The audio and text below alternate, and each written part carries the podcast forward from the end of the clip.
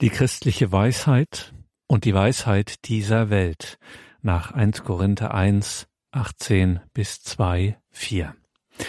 Herzlich willkommen und grüß Gott zu dieser Credo-Sendung, sagt Gregor Dornis. Schön, dass Sie jetzt hier mit dabei sind zu einem Vortrag des Eichstätter Neutestamentlers Professor Dr. Lothar Wehr. Vom 6. bis 8. Mai 2022 fand an der Katholischen Universität Eichstätt-Ingolstadt eine Tagung zu dem Thema statt Katholische Bildung in biblischer Perspektive. Ungewöhnlicher Titel Katholische Bildung in biblischer Perspektive. Organisiert und verantwortet haben diese Tagung die Lehrstühle für alttestamentliche und neutestamentliche Wissenschaft an der Katholischen Universität Eichstätt-Ingolstadt. Und diese Tagung, katholische Bildung in biblischer Perspektive, diese Tagung wollte ganz bewusst von einem katholischen Menschenbild ausgehend eine Vorstellung von Bildung entwerfen, die vom biblischen Menschenbild und vom alt- und neutestamentlichen Bildungsentwürfen her kritisch beleuchtet wird. Und da sprach der Eichstätter Neutestamentler Professor Lothar Wehr über eine der berühmtesten Bibelstellen aus der Feder des Völkerapostels Paulus im ersten Korintherbrief, Kapitel 1, Vers 18 bis 1. Korintherbrief, Kapitel 2, Vers 4, die christliche Weisheit und die Weisheit dieser Welt. Viel zitiert die Worte aus 1 Korinther 1 ab dem Vers 18. Was meint der Apostel, dem ja immerhin als erstem die Weltmission anvertraut war? Was meint der Apostel Paulus, wenn er schreibt, Zitat, in der Schrift steht nämlich, ich so spricht es Gott, ich werde die Weisheit der Weisen vernichten und die Klugheit der Klugen verwerfen. Wo ist ein Weiser? Wo ein Schriftgelehrter? Wo ein Wortführer in dieser Weltzeit? Hat Gott nicht die Weisheit der Welt als Torheit entlarvt? Schauen wir mal, was der Neutestamentler Professor Lothar Wehr von der Katholischen Universität Eichstätt-Ingolstadt bei dieser Tagung dazu zu sagen hatte, der Tagung Katholische Bildung in biblischer Perspektive. Wie wir durch die bisherigen Vorträge schon erkannt haben, lässt sich die Bildungsthematik, wenn man sie aus christlicher Perspektive betrachtet, nicht von der Frage nach dem Heil trennen. Vom christlichen Menschenbild her, wie es schon im Alten Testament begründet ist, ist der Mensch auf Gott ausgerichtet. Allein schon aufgrund seiner Erschaffung durch Gott ist er berufen, sich bewusst für Gott zu entscheiden und die Einheit mit Gott zu suchen. Gemeinschaft mit Gott, Anteil am Leben Gottes, sowohl in dieser Welt als auch in der kommenden Welt, ist das Ziel menschlichen Lebens aus christlicher Perspektive. Man kann auch sagen, wenn Bildung helfen soll, dass das menschliche Leben gelingt, dann wird dieses Ziel dadurch erreicht, dass der Mensch von Gott hört, sich auf Gott ausrichtet und darin schon in dieser Zeit ein erfülltes Leben findet. Dieses Leben führt ihn letztlich über den Tod hinaus zur ewigen Gemeinschaft mit Gott. In dem paulinischen Text aus dem ersten Korintherbrief dem wir uns jetzt widmen wollen, geht es genau um diese Fragen. Es geht um Gott und seine Offenbarung in der Welt sowie um das Heil der Menschen. Die korinthische Gemeinde hat Paulus gerade erst gegründet. Sie ist in vielen Glaubensfragen noch nicht gefestigt. Sie bedarf noch der Belehrung im Glauben. Paulus belässt es aber nicht wie wir noch sehen werden, nicht bei einer rein intellektuellen Belehrung. Er spricht nicht nur den Verstand an, man kann vielmehr von einem paulinischen Bemühen um eine umfassende Prägung, ja Bildung der Korinther sprechen. Paulus appelliert nicht nur an die Vernunft der Korinther und an ihren Intellekt, sondern auch an ihr sittliches Empfinden. Und er ruft ihre ganz konkrete Erfahrung als christliche Minderheit in einer antiken Großstadt in Erinnerung. Wir werden sehen, es steht ein Gegensatz im Zentrum des paulinischen Textes, der zunächst irritierend wirkt. Paulus stellt in dem Textabschnitt der Weisheit dieser Welt die Weisheit Gottes gegenüber. Konkret liegt ihm an dem Gegensatz, die Weisheit dieser Welt ist nichts, die Weisheit Gottes ist alles. Mit den Worten des Paulus hört sich das so an, 1 Korinther 1, 20, hat Gott die Weisheit der Welt nicht als Torheit erwiesen? Besonders problematisch ist, Paulus fasst unter die von ihm als Torheit abqualifizierte Weltweisheit offenbar alles, was die antike Bildung zu bieten hat. Philosophische Erkenntnis, Rhetorik, Erkenntnis durch Gesetzesstudium im Judentum und so weiter. Also alles, was in der Antike, im Heidentum, auch im Judentum, aber auch für uns heute zu guter Bildung gehört. Dem stellt Paulus die Weisheit Gottes gegenüber, unter der er das Kreuz Christi versteht. Auf die Verkündigung des Kreuzes kommt es allein an. Menschliche Weisheit ist demgegenüber ohne Wert. Verachtet Paulus die Bildung? Ist er da nicht ziemlich weltfremd, ja sogar weltverachtend? Hat weltliche Bildung für ihn wirklich keine Bedeutung? Und wie stehen christliche Verkündigung von Jesus Christus und Bildung zueinander nach Paulus? Schon Celsus, Verfasser der ältesten bekannten Polemik gegen das Christentum, spottete, die Christen würden gebieten, kein Gebildeter komme heran, kein Weiser, kein Verständiger, denn dieses gilt bei uns als Böses sondern wenn einer unwissend, unverständlich, ungebildet, einfältig ist, dann soll er getrost herankommen zur christlichen Gemeinde. Celsus schließt daraus, dass die Christen nur Leute ohne Geist, ohne Ansehen und ohne Verstand, Sklaven, Weiblein und Kindlein überreden wollen und können. Hat Celsus recht? Verachten Paulus und die frühen Christen die menschliche Bildung? Schauen wir uns den Gedankengang des Paulus genauer an. Worum geht es ihm eigentlich? Verachtet Paulus wirklich die profane Bildung oder, oder will er sich nicht eher vervollkommnen?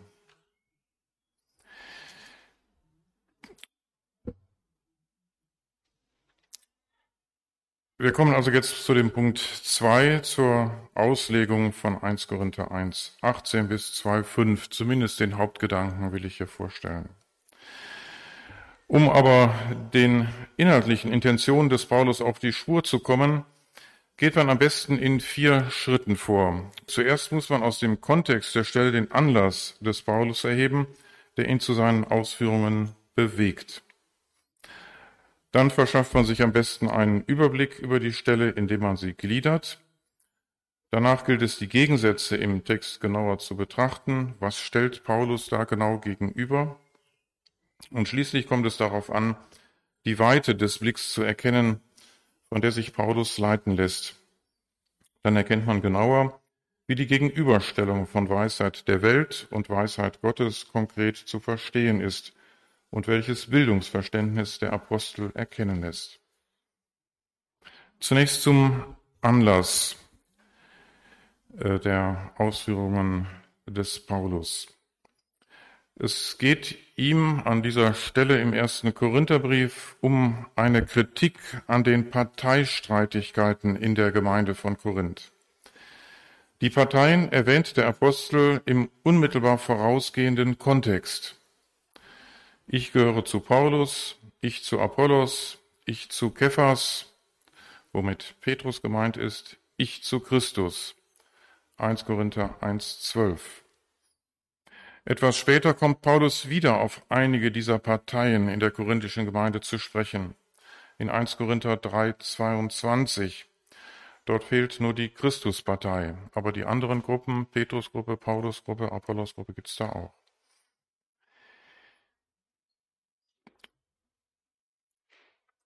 Offenbar bestimmt das Thema der Parteien die Ausführungen des Paulus in 1 Korinther 1 bis 3 und wohl auch noch in 1 Korinther 4. Paulus nimmt das Thema der Parteien sehr ernst. Die Parteien spalten die Gemeinde, sie grenzen sich offenbar voneinander ab. Sie verdunkeln nach Paulus, dass die Gemeinde insgesamt zu Christus gehört, den Leib Christi bildet und deshalb nicht gespalten sein darf. Vor allem aber darf die Gemeinde sich nicht an Menschen orientieren, sondern nur an Christus. Auch wenn die genannten Menschen bedeutende frühchristliche Verkünder und kirchliche Autoritäten sind, wie eben Paulus, der Gemeindegründer, Apollos, der nach ihm in der Gemeinde gewirkt hat, und Petrus natürlich, der eine gesamtkirchliche Autorität darstellt. Trotzdem ist die Bindung an diese Autoritäten, an diese Menschen nicht richtig. Über die Entstehung der Parteien in Korinth ist viel spekuliert worden. Teilweise nimmt man an, dass es um so etwas wie einen Personenkult geht. Es hätten sich eine Art von Fanclubs gebildet um die einzelnen Verkünder. Die meisten Ausleger gehen aber von inhaltlichen Differenzen unter den Gruppen aus. Die einen meinen, es stünden sich gesetzestreue Judenchristen und Heidenchristen gegenüber, oder man nimmt hellenistisch-jüdische Weisheitsspekulationen als auslösend an. Denn Paulus erhebt im Folgenden die Weisheit zum Thema. So viel kann man vielleicht mit einiger Sicherheit sagen. Paulus ist der Gemeindegründer. Er hat deswegen offenbar einige Anhänger, die sich besonders von seiner Art der Verkündigung angesprochen fühlen. Apollos ist nach Paulus in Korinth als Verkünder tätig gewesen. Paulus fasst dann ins Bild, ich habe gepflanzt, Apollos hat begossen. Christus lässt wachsen. 1 Korinther 3,6. Petrus war wahrscheinlich nie in Korinth. Seine Partei hat sich vielleicht gebildet durch korinthische Christen, die Petrus in Antiochia kennengelernt hatten. Die Christuspartei hat es vermutlich nicht gegeben. Sie ist eine Übertreibung des Paulus. Er will wohl nur sagen, am Ende kommt es noch so weit, dass eine Partei sich auf Christus beruft und sich damit von den anderen abgrenzt. Die Argumentation des Paulus geht jedenfalls im Folgenden dahin, dass alle letztlich Christus angehören und sich deswegen Parteien verbieten, die sich an Menschen binden. Da Paulus in der gesamten Texteinheit, die sich mit den Parteien befasst, so häufig Begriffe wie Weise oder Weisheit oder die Gegenbegriffe töricht und Torheit verwendet, wie nirgends sonst in seinen Briefen, kann man davon ausgehen, dass das Stichwort Weisheit bei der Bildung der Parteien eine Rolle gespielt hat. Die Parteien haben sich also nicht bloß aufgrund persönlicher Sympathien gebildet, sondern vor allem aufgrund inhaltlich unterschiedlicher Auffassungen. Die Ausführungen des Paulus deuten an, dass es bei den Parteistreitigkeiten um unterschiedliche Auffassungen über die wahre Weisheit ging. Was mit Weisheit äh, gemeint ist, ist wohl sehr weit zu fassen. Da spielt rhetorische Begabung offenbar eine Rolle, wohl auch die Fähigkeit, philosophische Weisheit mit der christlichen Verkündigung zu verbinden. Vielleicht haben sich in einer Partei auch Anhänger eines Judenchristentums versammelt, vielleicht um den hellenistischen Judenchristen Apollos, die von jüdischem Weisheitsdenken begeistert waren. Auf alle diese unterschiedlichen Inhalte von Weisheit spielt Paulus an. Aus der Sicht des Paulus gab es jedenfalls Fehlauffassungen in den Parteien über das, was aus christlicher Perspektive wahre Weisheit ist. Deshalb stellt Paulus der aus seiner Sicht wahren Weisheit Fehlauffassungen von Weisheit gegenüber. Diese falschen Auffassungen von Weisheit findet er offenbar in den Parteien. Um ein eigenes christliches Weisheitsverständnis zu etablieren, bildet Paulus Gegensätze. So stellt er der Weisheit dieser Welt die Weisheit Gottes gegenüber. Er bildet solche Oppositionen, um zur Entscheidung herauszufordern und die Bedeutung der Gruppenbildungen zu relativieren, die die Perspektive Gottes vernachlässigen und sich an rein menschlichen Maßstäben orientieren. Nun zu einer Gliederung der Texteinheit, die uns äh, dann schon näher an den eigentlichen Inhalt heranführt. Verschaffen wir uns zunächst einen Überblick über die Texteinheit, indem wir uns ihre Gliederung ansehen. Im ersten Teil, in den Versen 18 bis 25, also 1 Korinther 1, 18 bis 25, stellt Paulus seine These auf. Sie lautet, Gottes Weisheit und Macht offenbaren sich paradoxerweise im Kreuz. In diesem Glauben unterscheiden sich die Christen von Juden und Heiden. Die Wahrheit dieser These wird dann in zwei Schritten bestätigt. In den Versen 26 bis 31 verweist Paulus auf die soziale Zusammensetzung der Gemeinde. In der korinthischen Gemeinde gibt es nicht viele Mächtige, sondern vor allem Sklaven und Menschen aus den sozialen niedrigeren Schichten. Menschliche Macht und Weisheit prägen also die Gemeinde gar nicht, sondern das Niedrige, Verachtete, eben das Kreuz. Im dritten Teil, in den Versen 2.1 bis 5, verweist Paulus auf seine eigene Missionsverkündigung in Korinth. Sie geschah nicht in machtvoller Rede, sondern in Schwachheit, weil dies der Botschaft entspricht, die Paulus verkündigt hat. Wörtlich sagt Paulus in 1 Korinther 2, 4 bis 5, meine Rede und meine Verkündigung geschahen nicht in überzeugenden Worten der Weisheit, sondern durch den Erweis von Geist und Macht, damit euer Glaube sich nicht stütze auf die Weisheit der Menschen, sondern auf die Macht Gottes. Also vom Kontext her ähm, im Kreuz, also auf das Kreuz Christi sich stützen. Jeweils am Beginn der drei Abschnitte finden sich die entscheidenden Stichworte. In 1.18 Wort vom Kreuz als Thema der These eben. Dann in Vers 26 eure Berufung, da geht es um die soziale Zusammensetzung eben der Gemeinde. Und in 2.1 als ich zu euch kam, so fängt der Abschnitt an. Paulus erinnert eben an seine Missionsverkündigung in Korinth. Nun zu den Oppositionen im Text. Viele Gegensätze durchziehen den gesamten Text. So heißt es schon im ersten Vers unserer Einheit 1 Korinther 1,18. Denn das Wort vom Kreuz ist denen, die verloren gehen, Torheit. Denen aber, die gerettet werden, ist es Gottes Kraft. Das Wort vom Kreuz, also die christliche Verkündigung von Jesus Christus, der für uns am Kreuz starb, spaltet die Menschen zutiefst. Die einen halten die Verkündigung für Torheit. Sie spotten darüber, dass der Sohn Gottes am Kreuz gestorben sein soll. Die anderen, das sind die Christen, sehen im Kreuz gerade Gottes Kraft. Im Kreuz hat sich Gott als mächtig offenbart. Diese Macht Gottes zeigt sich zum einen in der erlösenden Funktion des Kreuzes und zum anderen in der Auferweckung des Gekreuzigten durch Gott. Noch eine Opposition findet sich in diesem Satz. Die beiden Gruppen, die so unterschiedlich auf das Kreuz reagieren, erleiden auch ein gegensätzliches Schicksal. Diejenigen, die im, am Kreuz Anstoß nehmen, werden verloren gehen, sagt Paulus. Und diejenigen, die im Kreuz Gottes Kraft erkennen, werden gerettet werden. Damit ist natürlich der endgültige Heilsgewinn oder Heilsverlust gemeint.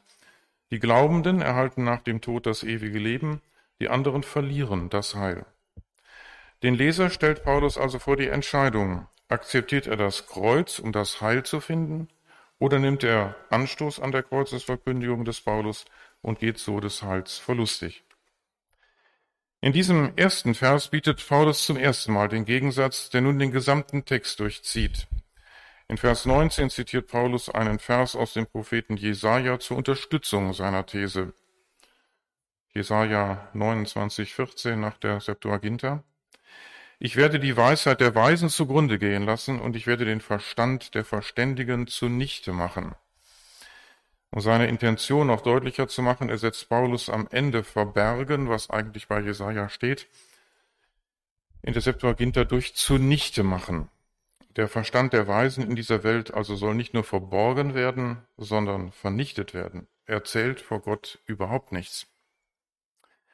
Besonders provozierend ist der Vers 20. Dort heißt es, wo ist ein Weiser, so Voss im Griechischen, wo ein Schriftgelehrter, Grammateus, wo ein Disputator dieses Äons, Zyzetetes tu Aionos tutu, hat Gott die Weisheit der Welt nicht als Torheit erwiesen?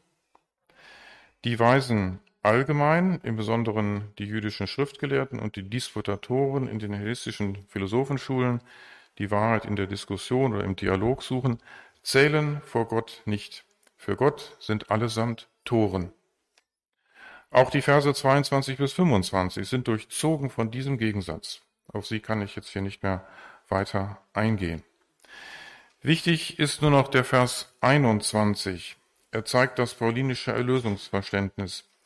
Hier lässt Paulus die Perspektive erkennen, von der er auf die Christen und auf die Welt außerhalb der Kirche schaut.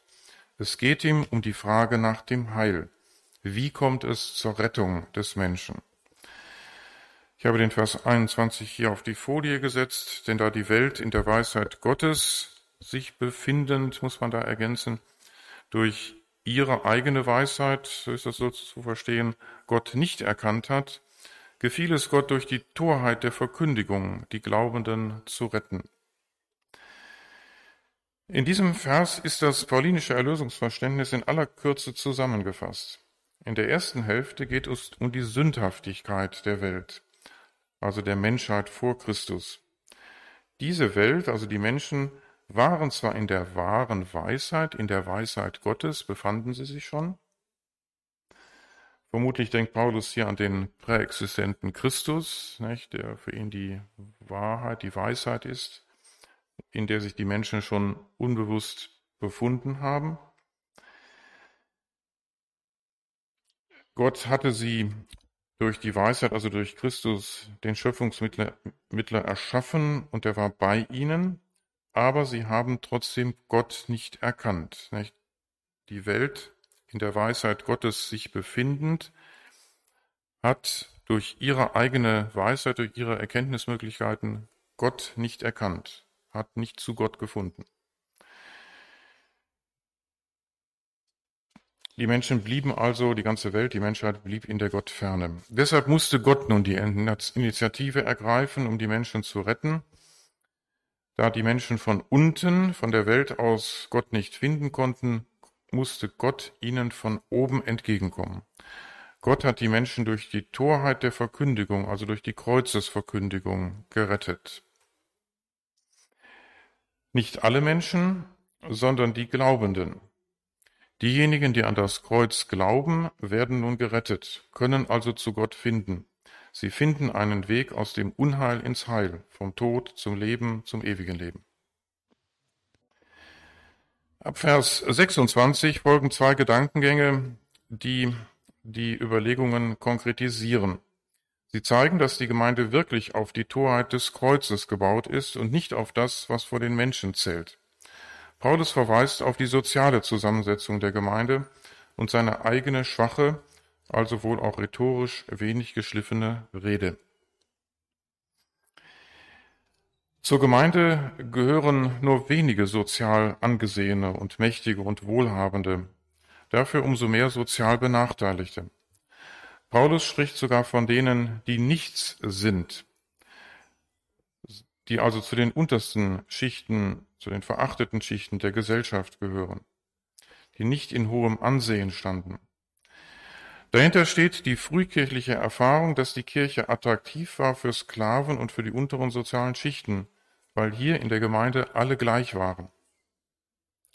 Alle waren Brüder und Schwestern. Zumindest theoretisch spielten die sozialen Unterschiede in der Gemeinde keine Rolle. Zwar ähnlich auch, so war, ähnlich war das auch in den Mysterienkulten, aber in den christlichen Gemeinden kam man regelmäßig, wöchentlich zusammen, nicht nur zu den großen Festen. Und es gab hier eine Armenfürsorge im Rahmen der Gemeinde. Es gab ein Gemeinschaftsgefühl, Verantwortung füreinander, Nächstenliebe.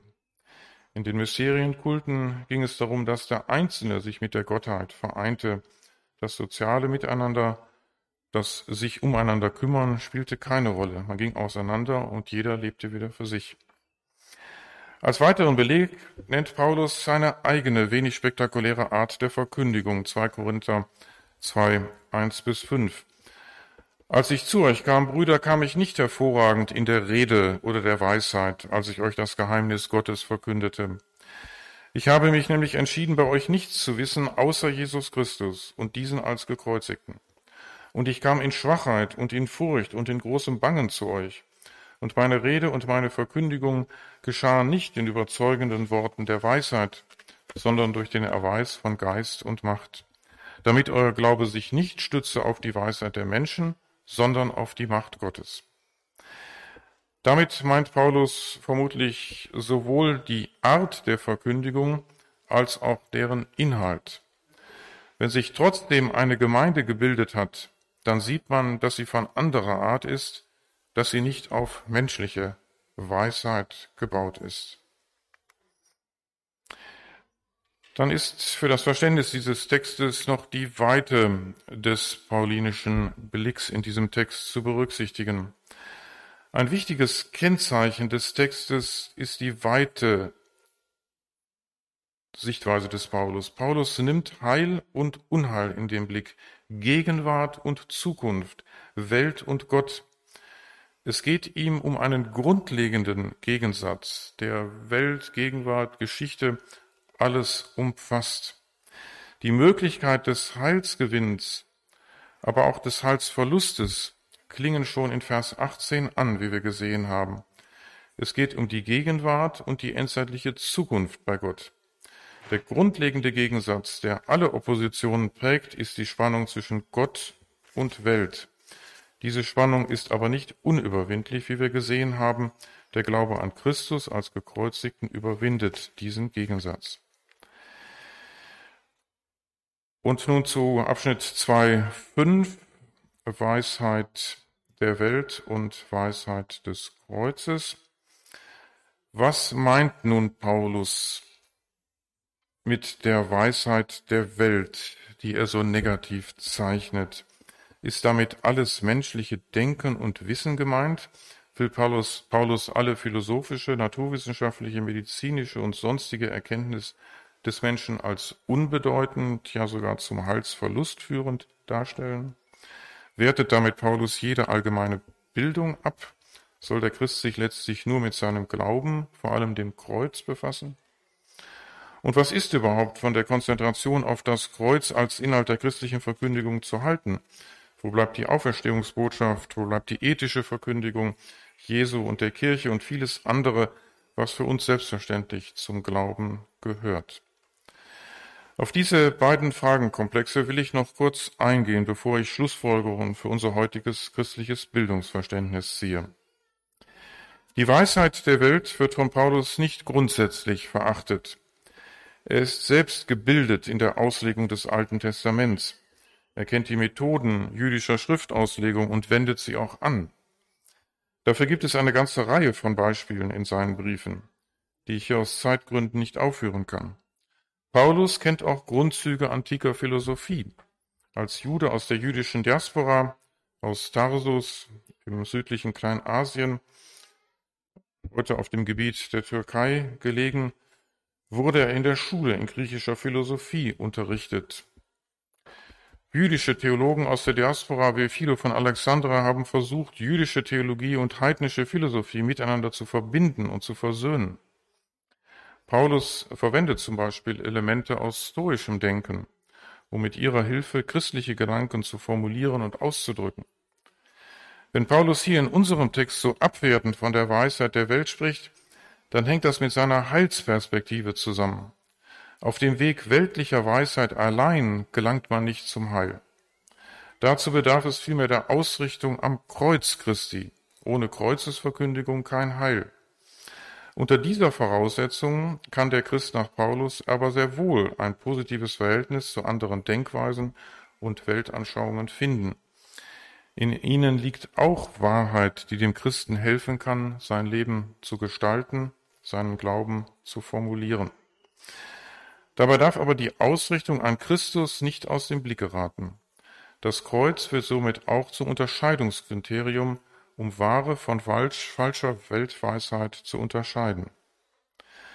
Zu der anderen Frage, warum Paulus sich hier nur auf das Kreuz konzentriert und andere wichtige Glaubensinhalte wie die Auferstehung unbeachtet lässt, im ersten Korintherbrief kommt Paulus auch auf die Auferstehung und andere Themen wie ethische Fragen zu sprechen. Er blendet sie nicht aus. Grundlegend ist aber für ihn die Kreuzesverkündigung. Vom Kreuz sieht er die Gemeinde und sich selbst geprägt. Die Auferstehungsbotschaft ist in Korinth, wie andere Stellen im Brief zeigen, zu wichtig genommen und worden und hat bei einigen zu einem Art von Enthusiasmus geführt, zu einem Bewusstsein von der Vollendung bereits in diesem Leben, zu einer Weltfremdheit und Ablehnung der Welt. Da sieht Paulus das Kreuz als wichtiges Korrektiv. In der Kreuzestheologie liegt auch für uns heute vielleicht ein wichtiges Korrektiv. Sie macht uns auf die Ernsthaftigkeit unseres Glaubens aufmerksam. Wir erleben ja heute, dass viele in unserer Kirche in Deutschland auch eine Art von Enthusiasmus anhängen und meinen, dass der Glaube nichts von uns fordert, sondern uns alles erlaubt. Alles ist erlaubt, ist auch eine Parole in Korinth. Das Kreuz prägt den Apostel als Verkünder und es prägt die Gemeinde. Die Verkündigung des Paulus setzt eine neue Wirklichkeit. In einer pastoral ausgerichteten Auslegung unserer Stelle fand ich folgende Deutung. Die Korinther können schon am eigenen Leib wahrnehmen, wie es, also das Wort des Kreuzes, nicht wie das Wort des Kreuzes wirkt. Sie wären das beste Exempel für seine eigentümliche Kraft hat jenes Wort doch Menschen zusammengeführt, die sich sonst fremd geblieben wären. Hat er doch vorzugsweise die gerufen, die äußerlich nur wenig vorzuweisen haben.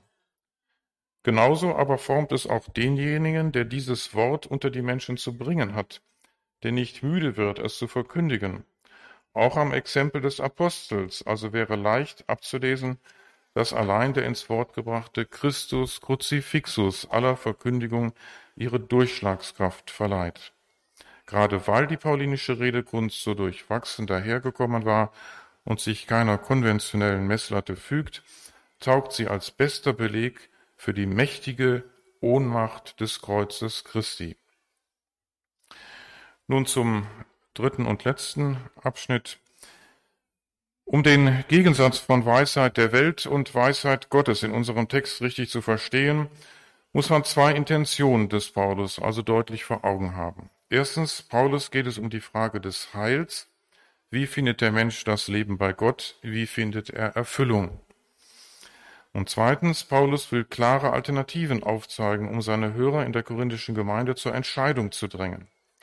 In der Frage nach dem Heil verlangt Gott Entschiedenheit. Wenn es um die Frage des Heils geht, steht der Mensch vor der Alternative. Binde ich mich an Gottes Weisheit oder die Weisheit der Welt? Binde ich mich an Gott oder an Menschen? Betrachte ich die Welt aus rein menschlicher Perspektive oder aus der Perspektive des Kreuzes. Wenn wir unter Bildung mehr verstehen als bloße Ausbildung für einen konkreten Beruf, sondern wenn Bildung umfassender zu verstehen ist, dann soll sie zu einem tieferen Gelingen des Lebens führen. Paulus schätzt Fertigkeiten, die man in seiner Zeit gelehrt hat. Er stellt sich, wenn man sein Gesamtwerk betrachtet, nicht gegen Bildungsideale seiner Zeit. Paulus selbst zeigt sich immer wieder von der Philosophie seiner Zeit beeinflusst, auch von jüdischer Schriftgelehrsamkeit. Wir finden in den Paulusbriefen Passagen, die deutlich von der Stoa inspiriert sind und andere Stellen, an denen er auf seine jüdische Interpretationsarten alttestamentlicher Texte zurückgreift und sie für seine Argumentation nutzt. Paulus lehnt also Bildung nicht ab, auch nicht rein weltliche also philosophische Bildung. Aber eine Bildung ohne Gott ist für Paulus unvollkommen. Sie führt den Menschen nicht zu seinem eigentlichen Ziel, dem ewigen Leben bei Gott, sondern belässt ihn in der Gottferne. Konkret bedeutet dies, dass es dort, wo es um katholische Bildung geht, also zum Beispiel in katholischen Schulen und überhaupt im katholischen Religionsunterricht, darauf ankommt, den weiteren Horizont aufzuzeigen, in dem nach Paulus der Mensch zu verorten ist. Auch wenn es im katholischen Religionsunterricht nicht um Evangelisierung im engeren Sinne gehen soll und wenn es in katholischen Schulen auch nicht christliche Schüler gibt, so gehört doch nach Paulus zu einer Bildung, die die menschliche Existenz ernst nimmt, dass man den weiteren Horizont vermittelt, in den der Mensch gestellt ist. Die Erfahrung des Kreuzes gehört zum menschlichen Leben allgemein. Im Leiden des Menschen ist auf rationaler Ebene kein Sinn zu finden. Aber im Horizont der Botschaft von Kreuz und Auferstehung ergibt sich eine weitere Perspektive. Gottes Weisheit offenbart sich gerade im Kreuz und führt den Menschen letztlich zum Leben, und zwar einem Leben bei Gott. Kreuz und Leid sind nicht Orte der Gottverlassenheit, sondern gerade Orte besonderer Gottesnähe. So spiegelt sich für Paulus gerade in dem geringen gesellschaftlichen Ansehen der christlichen Gemeinden seiner Zeit und in der Schwäche sogar seiner eigenen Verkündigung die machtvolle Gegenwart Gottes. Bildung aus christlicher Perspektive soll also nach Paulus nicht bei dem stehen bleiben, was allgemein gesellschaftlich als Bildung akzeptiert wird. Die Breite der Bildung, die Paulus selbst ja genossen hat und die er einsetzt in seinen Argumentationen, setzt der Apostel voraus. Sie nennen wir heute ganzheitliche Bildung. Sprachenlernen, Philosophie, musische Fächer, Musik, Kunst, Theater, Mathematik, Physik, Naturwissenschaften, soziales Engagement, friedlicher Umgang miteinander, Erlernen von Treue und Bindungsfähigkeit und so weiter und so weiter. Christliche und insbesondere katholische Bildung stellt diese Bildungsbereiche in einen größeren Zusammenhang. Die Einheit der Wirklichkeit und der unterschiedlichen Bildungsbereiche wird letztlich nur durch den Glauben ermöglicht, der den Menschen vor einer Selbstüberschätzung und Selbstüberhöhung bewahrt, ihm eine demütige Haltung Gott oder der größeren Wirklichkeit gegenüber vermittelt und ihm so auch eine realistische und dem Menschsein angemessene Haltung gegenüber der Welt und der Menschheit insgesamt beibringt. Ich bin fest überzeugt, dass die verwirrende Vielfalt unserer Welt und die Orientierungslosigkeit vieler Jugendlicher durch eine stärker christliche und insbesondere katholische Erziehung überwunden werden kann. Die Stärke einer katholischen Erziehung liegt in der sakramentalen Ausrichtung gerade des katholischen Glaubens. Auch für Paulus ist klar, dass sich gerade in den Sakramenten, insbesondere in Taufe und Eucharistie, aber auch in seinem apostolischen Amt, in Krankheit und in der Ehe die Gegenwart Christi und auch die Gegenwart von Kreuz und Auferstehung zeigen. Deshalb ist die Hinführung zu Sakramenten und Sakramentalien eine bedeutende Bildungsaufgabe. Dadurch wird den Schülern eine ganz bedeutende Hilfe geboten, in dieser Welt Orientierung und Geborgenheit zu finden und damit die Herausforderungen des Lebens zu bestehen. Dankeschön.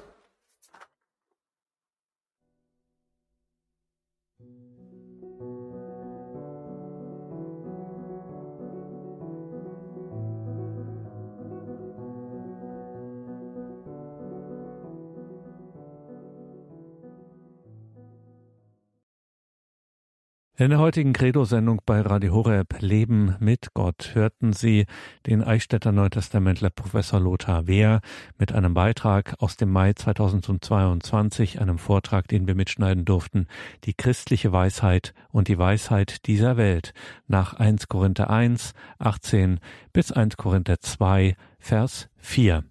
Liebe Hörerinnen und Hörer, schauen Sie in die Details zu dieser Sendung. Im Tagesprogramm finden Sie einen Link zur Katholischen Universität Eichstätt-Ingolstadt und einen Beitrag zu dieser Tagung. Kann man sich auch bei YouTube anschauen. Die Links dann, wie gesagt, in den Details zu dieser Sendung auf horeb.org. Und wir haben noch ein bisschen Zeit, bis es hier um 21.30 Uhr weitergeht mit der Reihe Nachgehört. Blicken wir noch einmal zurück auf den 22. bis 24. September 2022 das Treffen und das vierte öffentliche Symposium der Schülerkreise Josef Ratzinger Benedikt der 16. Wir haben von dort übertragen. Alle Beiträge finden Sie natürlich auf horeb.org, haben wir auch in den Details zu dieser Sendung ebenfalls verlinkt.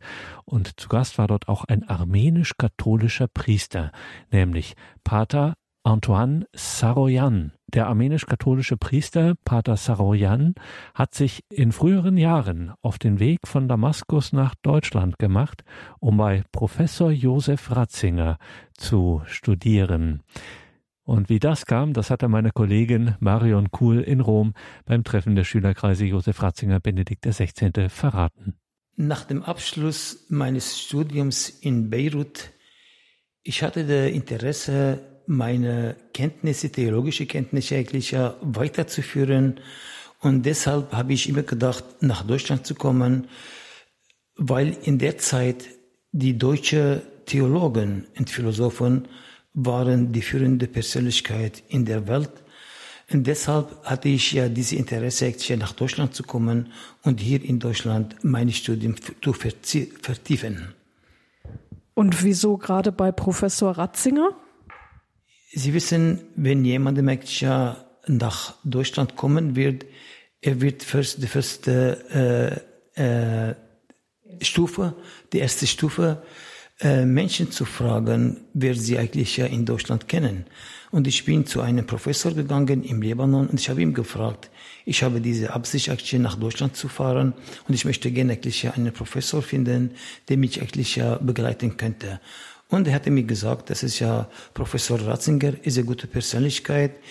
Er, er kennt ihn und er sagte zu mir, das wäre, das wäre eigentlich eine gute Wahl, wenn Sie nach äh, Professor Ratzinger gehen. Und haben Sie vorher Deutsch gelernt? Ich habe vorhin eigentlich Deutsch gelernt im Goethe-Institut in Deutschland. Und äh, ich habe bevor dem, äh, dem Professor Ratzinger eigentlich einen Brief geschrieben und er hat sofort darauf geantwortet und dann und hat mich eigentlich in diese Gruppe auf Doktoranden eigentlich aufgenommen. In welche Stadt sind Sie gekommen? Wo war Professor Ratzinger damals? Professor Ratzinger war in Regensburg, sehr berühmte Stadt. Und ich bin nach Regensburg gekommen und ich bin in Regensburg mit ihm geblieben bis zur Zeit, wo er eigentlich ja von dort nach München ging und dann von München nach Rom. Über was wollten Sie Ihre Doktorarbeit schreiben bei ihm? Ich wollte eigentlich meine Doktorarbeit über das Konzil von Chalcedon, die Christologie. Mein Thema war die Christologie.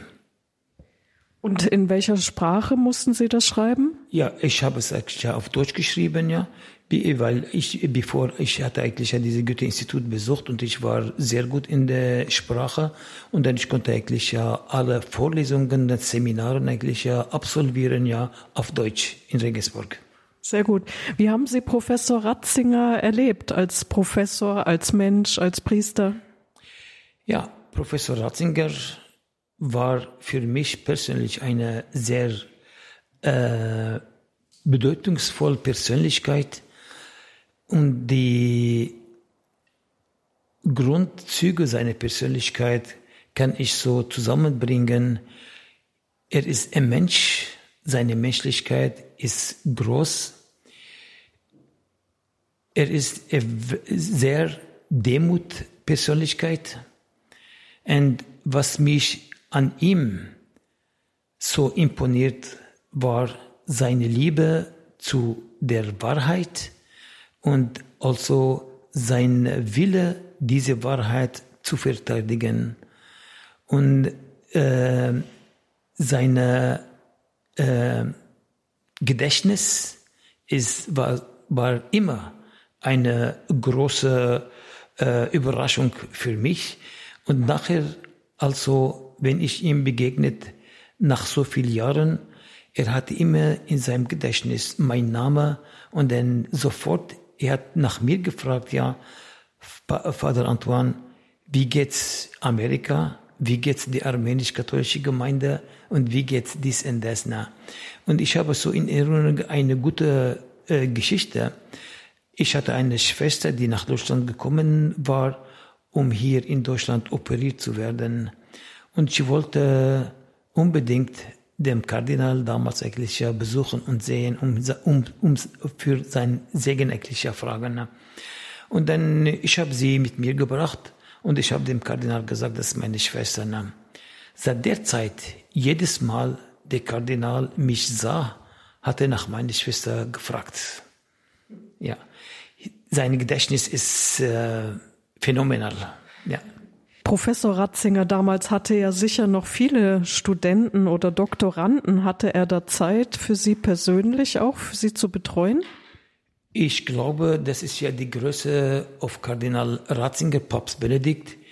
Er hatte eine internationale Schule, die Doktorandengruppe, äh, die waren aus verschiedenen Staaten und den Ländern. Wir hatten Kanadier, wir haben von, aus Italien, wir haben aus Indien, wir haben aus Syrien und dann wir haben äh, mehrere Personen, die eigentlich aus fremden Ländern kämen und er war dort, uns zu helfen. Und das ist ja die Größe äh, äh, äh, des, des Papstes, dass er eigentlich ja immer bereit war, die Ausländer in der Gruppe eigentlich zu verstehen und ihre Gedanken und ihr Anliegen eigentlich ja auf gutes Deutsch eigentlich ja weiterzubringen, damit die anderen eigentlich ja das verstehen können. Hatten Sie auch später noch zu ihm Kontakt, als er dann Kardinal war und dann Papst wurde. Wie war das für Sie? Da war das eine Überraschung, dass Ihr Professor Papst wird? Äh, ich hatte immer Kontakte zu ihm, zu ihm, gehabt, weil ich war selber eigentlich hier in Rom. Ich war der Regens of the Pontifical Armenisch äh, Collegium in Rom und ich hatte eigentlich die Gelegenheit, äh, äh, oft ähm, zu ihm zu gehen, hier und zu besuchen, äh, ihn zu besuchen in der Kongregation, der, der, der Glaubenkongregation. Und so, ich hatte immer Kontakt mit dem. Und dann, wenn ich in Schwierigkeiten geraten bin, dann bin ich zu ihm gegangen und dann hat er mir eigentlich ja sehr geholfen.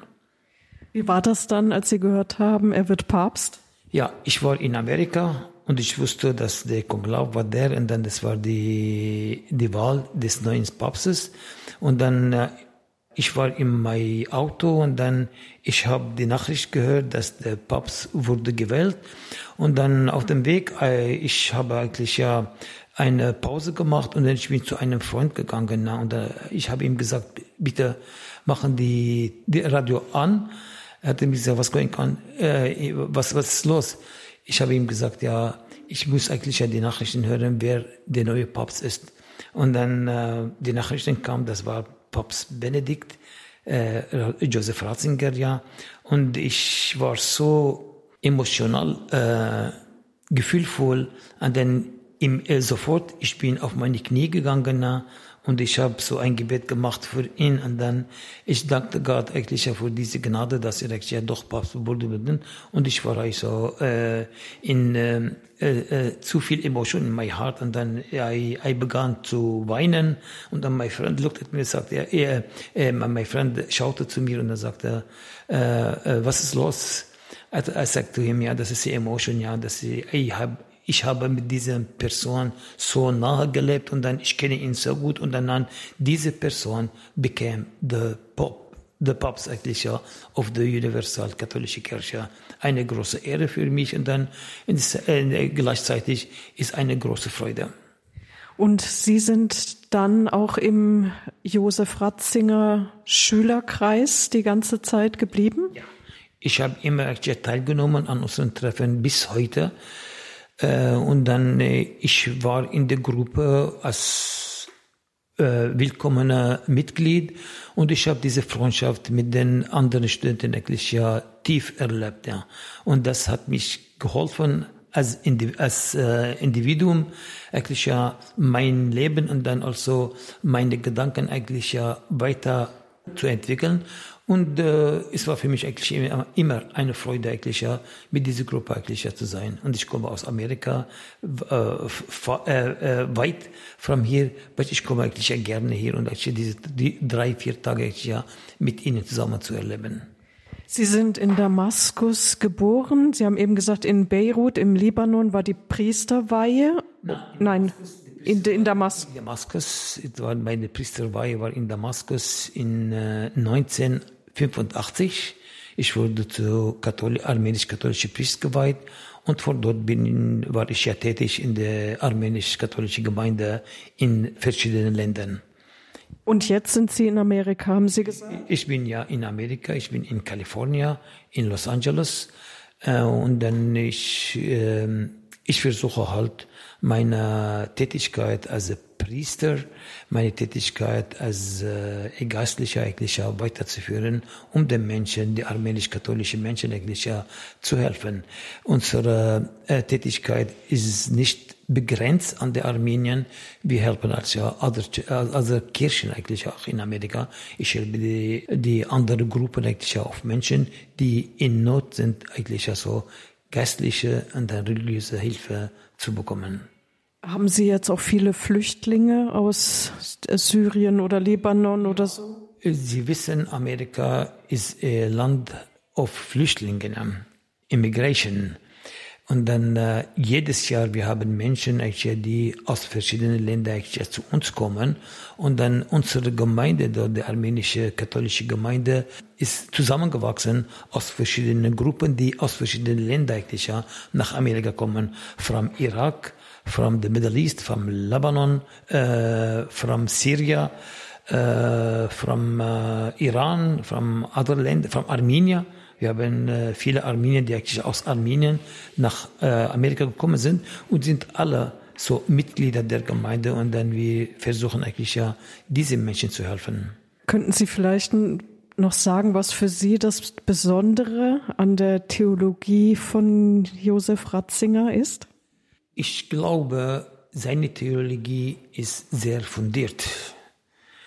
Es gibt keinen Ort, um eigentlich dort Spiele zu machen. Ja, er ist very korrekt, ist very direkt und dann er hat so eine keine tiefe Klarheit über was er sagt und dann was er meint und dann ich fühle mit ihm auf sicheren Boden und das ist das ist ja das der, für mich persönlich sein Motto Collaboratoris verita, äh, Veritatis, ja.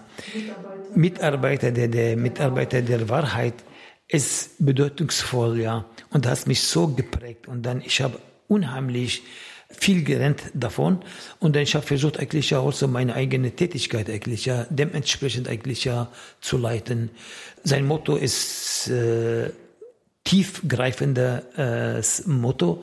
Und ich glaube, mit dem ich bin überzeugt, dass er auch während seines Lebens, er hat diese Wahrheit eigentlich ja gelebt und dann, er war ein Verteidiger der Wahrheit des Evangeliums. Pater Antoine, möchten Sie am Schluss in Ihrer Sprache ein Gebet sprechen? Ist das Armenisch? Vielleicht, ja, und uns den Segen geben? Hanun hor, jevortvo, jevokvin sirpo, amen. Der mir je pergic Jesus Christus, Երախտաբար դենք քեզի այդ բոլոր շնորհքներն համար որ մեզի գբարկևես մանավանդ անոնց որ քեզի հետևեցան եւ քու անունդ գրեցին որբես քրիստոնյա մեր հայացքը ունեցավ բադիվը առաջին ասկը լալու ընդունելու համար քրիստոնեությունը որբես pedagogan գրոնք tun of der օրտնի ամեն անոնք, որոնք գաշխադին եւ գործեն, որ քու անունը դրածվի եւ քու անունը արկված մնա։ Կխթենք իզ մե որ օրտնես այդ բոլոր աշխատագիցները, որ հորոբ հորոբ տելևիզիոնին եւ ռադիոյին գաշխադին, որբեսի քու անունը դրածեն եւ քրիստոնեական ավետարանի պատկամը ժողովրդին դրվի։ Կխտրենք քու օրդությունդ բոլոր անձերուն, որոնք աշխատին, Doch ammenaga roh astvada. Ort polorotel heire vortin.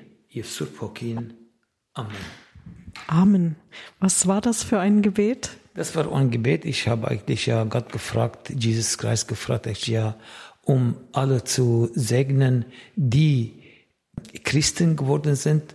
Und äh, vor allem, wir sind sehr stolz als Armenier, weil die Armenier sind die erste Nation, die das Christentum als staatliche Religion anerkannt haben. 301, bevor äh, Konstantin, der Emperor, wir waren die erste Nation, das Christentum anzunehmen als staatliche Religion. Und der habe, ich habe ihn gefragt, because wir waren die erste Nation, äh, ich habe ihn gefragt, eigentlich uh, gebeten, um uns eigentlich zu segnen und zu segnen eigentlich die Horab äh, Television und Radio und alle Mitglieder und Mitarbeiter, damit sie weiter eigentlich diese gute Nachricht des Evangeliums eigentlich der anderen Menschen eigentlich weitergeben. Vielen Dank, Pater Antoine, und alles Gute auch für Sie. Dankeschön für Ihre Freundlichkeit und dann für Ihre Geduld mit mir. Ich spreche sehr, ähm, mehrere Sprachen und ist für mich immer ist eine Schwierigkeit eigentlich ja von einer Sprache zu der anderen Sprache eigentlich ja so sofort eigentlich ja umzuschalten. Ich habe versucht, mein Bestes eigentlich zu tun, um eben diese äh, Interview eigentlich ja zusammen auf Deutsch zu machen. Vielen Dank, das war sehr gut. Der armenisch-katholische Priester Pater Antoine Saroyan am Rande des Treffens der Schülerkreise Josef Ratzinger Benedikt der 16. im September 2022 in Rom im Gespräch mit Marion Kuhl. Und damit geht unsere Credo-Sendung zu Ende. Noch einmal der Hinweis auf die Details zu dieser Sendung im Tagesprogramm auf horeb.org. Viele interessante Links sollten Sie sich unbedingt anschauen. Und hier folgt jetzt um 21.30 Uhr die Reihe nachgehört. Bleiben Sie dran. Mein Name ist Gregor Dornis. Danke Ihnen allen für Ihre Treue zu Radio Horeb und Radio Maria, dass Sie dieses Radio in diesen so schwierigen Zeiten weiterhin möglich machen. Ein ganz besonderer Dank Ihnen allen für Ihr Gebet, für Ihre Spende, für Ihr Opfer, für Radio Horeb. Alles Gute und Gottes reichen Segen Ihnen allen.